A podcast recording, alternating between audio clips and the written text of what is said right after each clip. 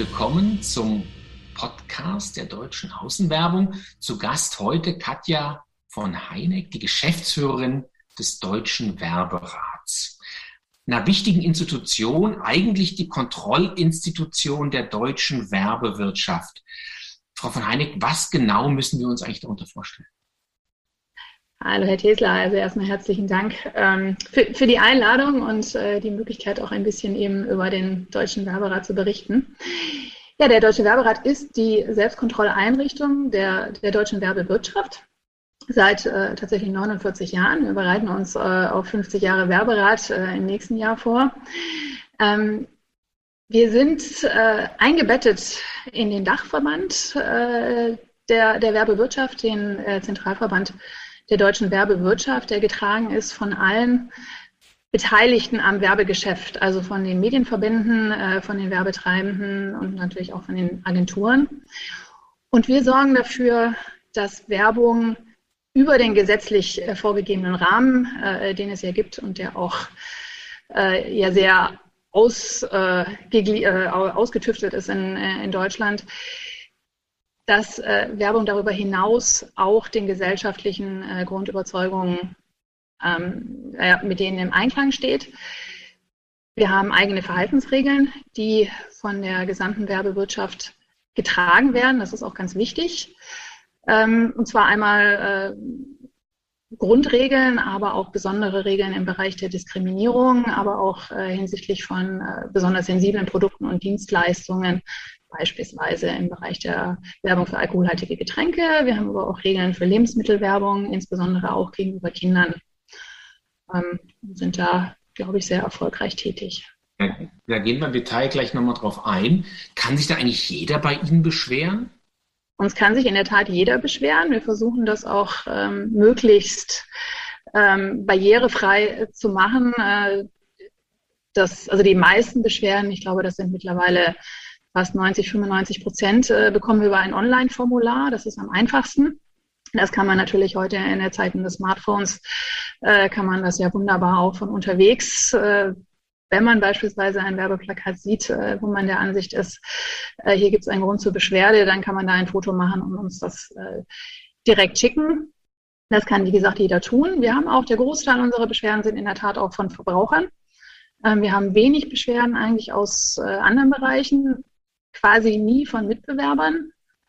Ähm, es gibt natürlich die ein oder andere ähm, Interessenvereinigung, die sich bei uns beschwert. Das ist natürlich auch in Ordnung. Ähm, oder auch aus dem Bereich äh, der Behörden werden uns auch manchmal Beschwerden weitergeleitet. Aber grundsätzlich sind wir da komplett ohne jegliche Diskriminierung.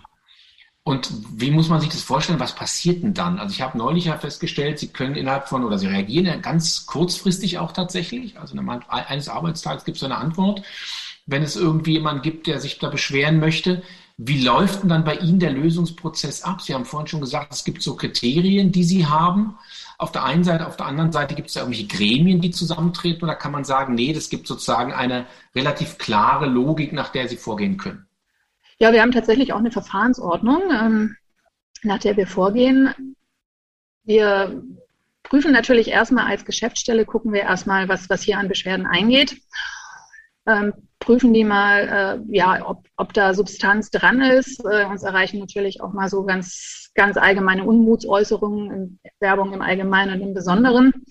Ähm, da können wir dann leider nicht tätig werden, was wir dann aber natürlich auch äh, den Beschwerenden äh, zurückgeben. Ähm, aber grundsätzlich schauen wir uns erstmal die Beschwerde an und konfrontieren dann das Unternehmen mit dieser Beschwerde. Also wir wenden uns immer an das werbetreibende Unternehmen. Das werbetreibende Unternehmen bekommt dann eben die Möglichkeit zur Stellungnahme, ob äh, der Vorwurf stimmt, dass hier ein Verstoß gegen die Verhaltensregeln des Deutschen Werberats vorliegt. Dann sammeln wir äh, die Stellungnahme des Unternehmens ein und geben es dann dem Entscheidungsgremium des Deutschen Werberats. Äh, das sind 15 Personen, alle sehr, sehr erfahren aus dem Bereich der Werbewirtschaft. Denen legen wir das zur Entscheidung vor und das machen wir eben sehr, sehr schnell. Äh, die treffen sich nämlich äh, in einem Online-Forum, auch schon vor Corona-Zeiten, sodass wir hier auch sehr zeitnah in der Regel eine Entscheidung eben herbeiführen können, ob der Werberat eben der Ansicht ist, dass hier ein Verstoß vorliegt oder nicht. Kommen sie zu der Entscheidung, also kommt das Gremium zu der Entscheidung, dass ein Verstoß vorliegt, wird es natürlich wieder zurückgespielt. Dann bekommt das Unternehmen nochmal die Chance oder es bekommt dann die Chance, diese Werbung auch zurückzuziehen. Oder eben zu ändern und zu sagen, okay, ich beuge mich eben dem Votum der Werbewirtschaft, die sagt, das ist außerhalb des, dessen, auf das wir uns gemeinschaftlich geeinigt haben. Ähm, und das ist auch der Großteil der Fälle. Also wir haben über diese 49 Jahre bislang eine Durchsetzungsquote von 94 Prozent. Ähm, dass das, äh, also dass dem Votum des Werberats dann auch gefolgt wird. Klappt das nicht? Die 6 Prozent, die gibt es, Ausreißer gibt es leider immer. Ähm, da lügen wir öffentlich. Das wäre dann sozusagen der, der schlimmste Ausgang des Verfahrens ähm, für eine Werbung, die eben gegen die Verhaltensregeln verstößt. Aber wie gesagt, der Großteil ähm, wird tatsächlich auch im Sinne ähm, der BeschwerdeführerInnen ähm, gestoppt oder, oder geändert. Es gibt natürlich auch den gegenteiligen Fall, dass der Werberat von Anfang an sagt, nee, das, das ist kein Verstoß, da haben wir schon äh, eine Spruchpraxis. Dann erklären wir selbstverständlich ähm, den Menschen, die sich bei uns beschweren, wieso das nicht der Fall ist. Ähm, dann bekommt natürlich ein ähm, Beschwerdeführer, eine Beschwerdeführerin auch sehr, sehr schnell Antwort. Das ist eben auch der ganz große Vorteil bei Selbstregulierung, dass wir schnell sind, dass wir schnell sein können, dass wir eben nicht äh, eine Behörde sind, äh, dass wir auch nicht äh, ähm, Anwälte sind, die Abmahnungen verschicken, sondern wir sind eben eine Selbstregulierung. Hm. Es ist ja ganz schön subjektiv eigentlich, was jemand als, ja, sage ich mal, diskriminierend, sexistisch, beleidigend oder sonst wie empfindet. Kann man so generell sagen, das darf Werbung und das darf Werbung nicht? Es ist natürlich tatsächlich eine Frage, die im Detail ähm, äh, durchaus spannend ist und über die man sich auch teilweise trefflich streiten kann. Ähm, vielleicht mal ganz, ganz grob kann man natürlich schon sagen, was darf Werbung, was darf Werbung nicht. Werbung darf erstmal nicht gegen Gesetze verstoßen und Werbung darf eben nicht gegen die Verhaltensregeln des deutschen Werberats verstoßen, die das erstmal objektiv äh, darlegen, was noch erlaubt ist. Das sind Leitplanken. Ähm, und innerhalb der Leitplanken darf ich eben bleiben. Ähm, ich darf sie aber eben nicht übertreten. Dazu ähm, gibt es natürlich Erläuterungen. Diese Verhaltensregeln haben ja auch äh, viele verschiedene Ziffern, die eben die einzelnen Tatbestände dann auch darlegen. Und ich denke schon, dass sie objektiv darlegen, was eben noch in Ordnung ist und was nicht mehr in Ordnung ist. Beispielsweise jetzt bei sexistischer Werbung. Ich darf eben niemanden ähm, zum Beispiel auf seine Sexualität reduzieren ähm, oder eben eine Darstellung wählen, in der diese Person herabgewürdigt wird. Das kann man schon ähm, objektiv feststellen. Ist es so, dass politische Werbung auch Gegenstand Ihrer Prüfungen sein kann, wenn jetzt irgendjemand sagt, er beschwert sich über irgendeine grüne Mistkampagne oder irgendwas anderes? Oder ist man mal sagen, das ist ja keine kommerzielle Werbung in dem Sinne? Ne? Genau, das ist tatsächlich äh, außerhalb des Bereiches des Deutschen Werberats. Da haben wir kein, kein Mandat. Ähm, wir sind eben die Selbstkontrolleinrichtung der Wirtschaft, das heißt für Wirtschaftswerbung, also wenn es eben um die Förderung von äh, Produktabsatz, äh, Dienstleistungen und Ähnlichem geht, aber eben tatsächlich nicht für den Bereich der politischen Werbung. Heißt natürlich nicht, dass wir die Beschwerden nicht auch bekommen. Ähm, weisen wir dann eben entsprechend zurück, ähm, also beziehungsweise geben, geben eben Hinweise. Manchmal äh, gibt es ja vielleicht noch Ansprechmöglichkeiten, wenn es wirklich um, um Werbemaßnahmen geht, die, äh, die auch gegen Gesetze verstoßen. Ähm, bei Wahlwerbung ist ja tatsächlich auch der, ähm, äh, der Bundeswahlleiter jetzt bei der Bundestagswahl beispielsweise zuständig.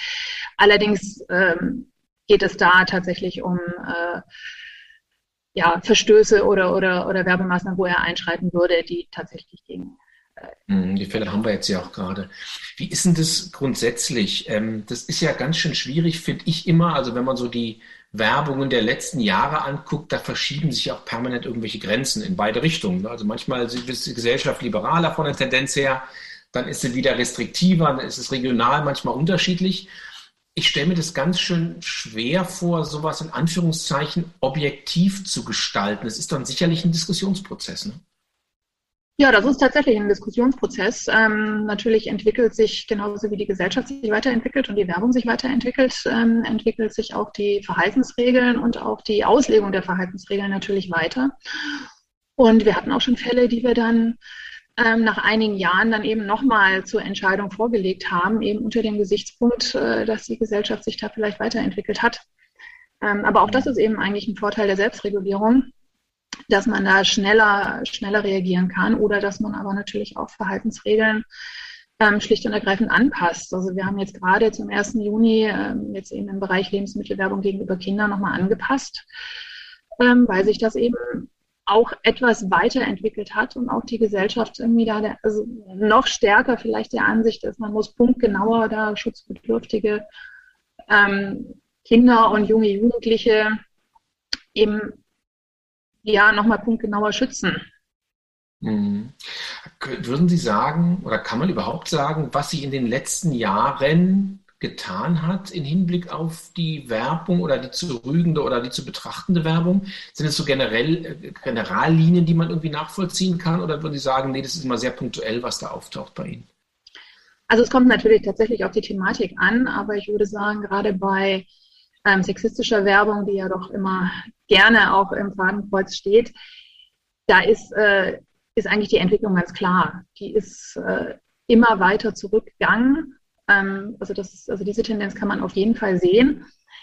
Es gibt sie leider noch, ähm, ganz klar. Es ist aber nicht mehr und auch wirklich schon seit einigen Jahren nicht mehr irgendwie in großen, professionell gemachten Kampagnen ähm, zu entdecken, sondern wir haben hier noch, ähm, ja, sagen wir mal, kleinere Werbetreibende, die vielleicht auch gar nicht äh, professionell beraten werden, die dann auf ihrem Fahrzeug ähm, oder aber auf dem Plakat, das jetzt kein, äh, das nicht im öffentlichen Straßenraum steht, sondern vielleicht äh, vor der Fertigungshalle, ähm, dann teilweise noch Werbemaßnahmen, die gegen unsere Verhaltensregeln verstoßen. Aber da ist die Tendenz ganz klar, das gibt es in der großen massenmedialen Werbung eigentlich, eigentlich gar nicht mehr.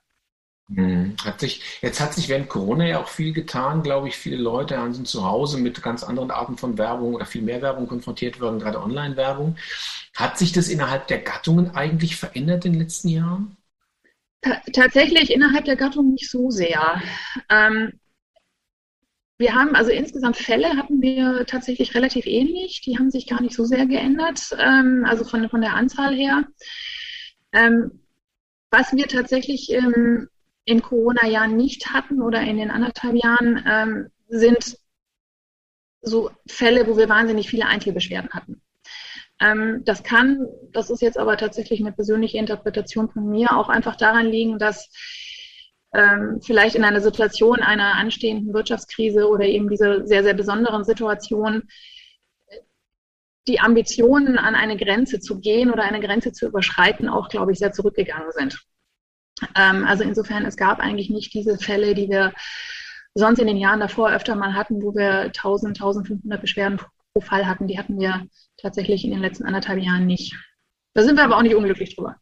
Nee, nee, aber es ist interessant, dass man sagt, in so einer Krisensituation wird die Werbung tendenziell braver, weil man nicht anecken will, offensichtlich als Werbungtreibender. Ne? Ja, ich denke, da ist man tatsächlich noch mal ein bisschen vorsichtiger gewesen, ja. Mhm. Also aber meine persönliche Interpretation, da haben wir keine Forschung. Nee, nee, nee, absolut, absolut, na klar. Ähm, die Außenwerbung ist natürlich immer besonders im Fokus, weil sie ja, das ist ja auch ihr Vorteil, unumgehbar, unübersehbar ist und dann im öffentlichen Raum hängt, wo viele sagen, da ist eben ne, mitten in der Stadt oder auf dem Land oder wo auch immer hängen diese Plakate oder sind die digitalen Spots zu sehen. Ähm, würden Sie sagen, da hat sich tendenziell in den letzten Jahren was verändert von der Betrachtung, gerade bei der Gattung? Naja, das, das äh, vorherig Gesagte stimmt natürlich äh, ganz klar bei der Außenwerbung. Es ist eigentlich bei den großen Plakatflächen gibt es eigentlich nahezu keine Verstöße mehr, kaum mehr. Ähm, die gibt es halt wirklich noch äh, bei Plakaten. Das läuft aber natürlich bei uns auch ehrlicherweise eben unter Außenwerbung.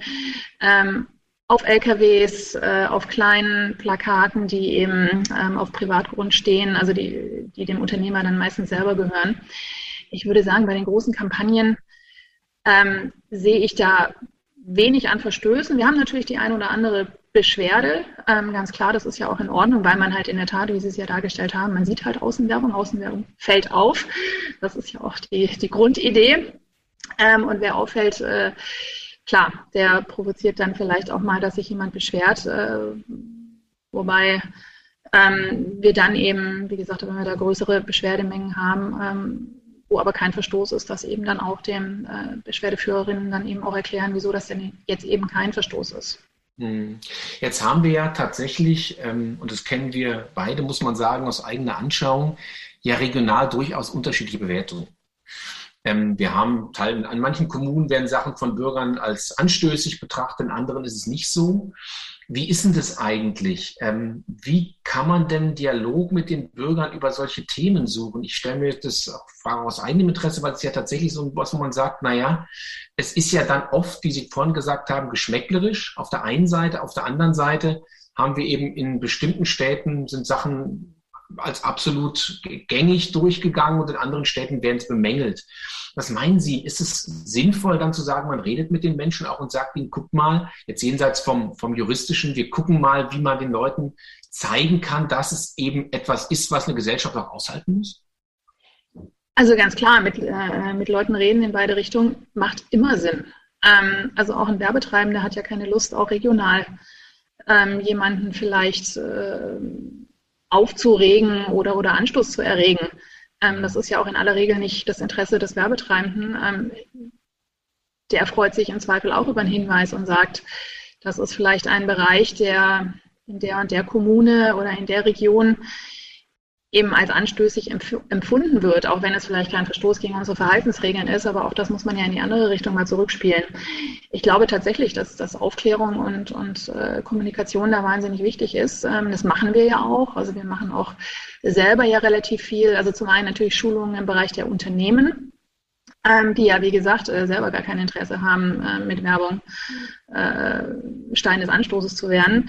Ähm, gleichzeitig gehen wir aber durchaus auch äh, auf die andere Seite und versuchen aufzuklären. Also zum einen natürlich auch ähm, im Bereich Schulen, Universitäten, ähm, aber gleichzeitig äh, haben wir auch äh, zum Beispiel einen Leitfaden veröffentlicht, äh, den man bei uns äh, online angucken kann. Der richtet sich natürlich nicht nur an Unternehmen, sondern der zeigt vielleicht auch Werbetreibende. Ähm, äh, künftigen Beschwerdeführern oder Verbrauchern, was, was eben erlaubt ist und was nicht. Und versucht das eben auch so ein bisschen darzulegen. Also ein, ein, ein klassisches Missverständnis, das wir bei Beschwerdeführerinnen öfter mal sehen, ist, äh, nur weil etwas sexy ist, ist es nicht sexistisch. Es kann etwas, was äh, eine Anspielung auf Sex oder, oder Erotik kann natürlich gegen die gesellschaftlichen Grundüberzeugungen verstoßen oder kann auch äh, kann auch ähm, Verstoß gegen den Kodex darstellen. Ähm, es ist aber nicht notwendigerweise diskriminierend, das ist einfach etwas anderes. Ähm, da muss man dann eben gucken, was ist, ähm, ist es diskriminierend, weil wirklich die Frau oder auch im Übrigen ein Mann aufgrund ähm, des Geschlechts jetzt herabgewürdigt wird, dann ist es sexistisch. Ähm, aber allein die, die Erwähnung von, von Erotik und Sex äh, ist nicht per se äh, sexistisch sowieso nicht, aber auch nicht per se ein Verstoß. Und das muss man manchmal auch so ein bisschen auseinanderdividieren, ähm, wo, das, äh, wo dann das Problem liegt. Ähm, und da kann man auch durchaus mit, äh, auch mit Beschwerdeführern ähm, in, ins Gespräch kommen, ähm, dass sie es verstehen. Also wir haben, das ist natürlich auch immer unser Ziel, durchaus auch Schreiben von Beschwerdeführern, die sagen, oh ja, jetzt wo Sie uns das so erklärt haben, verstehen wir das, Sie haben recht. Das können wir jetzt akzeptieren. Das ist natürlich das Optimum. Ja, es ist auch so ein schmales Grad, glaube ich, ein schmaler Grad, weil am Ende geht es auch darum, auch den Menschen klarzumachen, dass für legal verkaufbar oder kaufbare Produkte auch ganz legal Werbung gemacht werden können muss eigentlich, oder?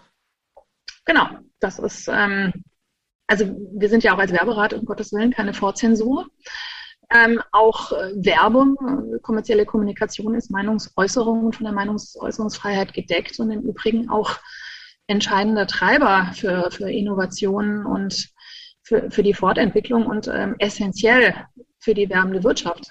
Ähm, ich, wenn ich meine Produkte nicht mehr bewerben kann und meine Dienstleistungen nicht bewerben kann, ähm, dann werde ich im freien Wettbewerb ein, ein ganz großes Problem bekommen. Ähm, das heißt, äh, deshalb ist, äh, ist ein Werbeverbot eigentlich nie ein sinnvolles Mittel. Es ist natürlich richtig, dass zum Beispiel für sensible Produkte eben, das hatten wir am Anfang schon mal, ähm, dass es da inhaltliche Einschränkungen geben muss, in welcher Weise ich eben bewerbe. Und also gerade Kinder- und Jugendschutz äh, ist da natürlich ein Thema ähm, und auch zu Recht ein Thema. Äh, aber es muss nicht äh, durch ein ähm, knallhartes Werbeverbot ähm, geregelt werden, weil das, das ist, ähm, bringt eigentlich äh, für niemanden etwas. Mhm. Wenn ich jetzt als ähm, jemand, der werben möchte oder als jemand, der eine Werbung wie so ein Außenwerbeanbieter zur Begutachtung bekommt, unsicher bin, kann man sich an Sie schon im Vorfeld wenden? Also man kann, wir machen grundsätzlich äh, tatsächlich Vorprüfungen bieten wir an. Wenn man als Werbetreibende kann man ähm, tatsächlich äh, beim ZAW, also es ist nicht der Werberat, sondern es ist der ZAW, assoziiertes Mitglied werden und kann dann seine Werbemaßnahmen im Vorfeld beim ZAW einreichen und besprechen und sich eben ein Gutachten geben lassen, ob äh, da irgendwo äh, ja, man an Grenzen kommt äh, hinsichtlich der Verhaltensregeln, aber auch hinsichtlich der rechtlichen Vorgaben. Mhm. Ähm, das heißt, den Werbetreibenden steht das offen. Ähm, das steht natürlich auch Außenwerbungsunternehmen, äh, steht das auch offen. Ähm, also diese Möglichkeit besteht und was man jedenfalls auch machen kann, ist äh, bei uns nachfragen, ob es denn schon mal ähm, eine Rüge äh, gegen eine bestimmte Werbung gab, beziehungsweise die sind natürlich auch alle auf werberat.de abrufbar. Ähm, also insofern kann man sich mit uns da selbstverständlich auch kurz schließen. Und wir sind im Übrigen auch immer bereit, äh, auch im Vorfeld eben mal eine Schulung anzubieten oder ein Seminar anzubieten, um einfach zu erläutern, weil das Ziel ist natürlich ähm, auch der Verhaltensregeln ist natürlich nicht nur im, im Nachhinein tätig zu werden, sondern du bist schon bei der kreativen Erstellung dafür mhm. zu sorgen, äh, dass die Grenze gar nicht erst überschritten wird. Sehr spannend. Ich glaube, ein ganz wichtiges Thema. Ganz herzlichen Dank. Das war die Geschäftsführerin des Deutschen Werberats, Katja von Heineck, im Podcast der Deutschen Außenwerbung. Vielen Dank. Sehr gerne.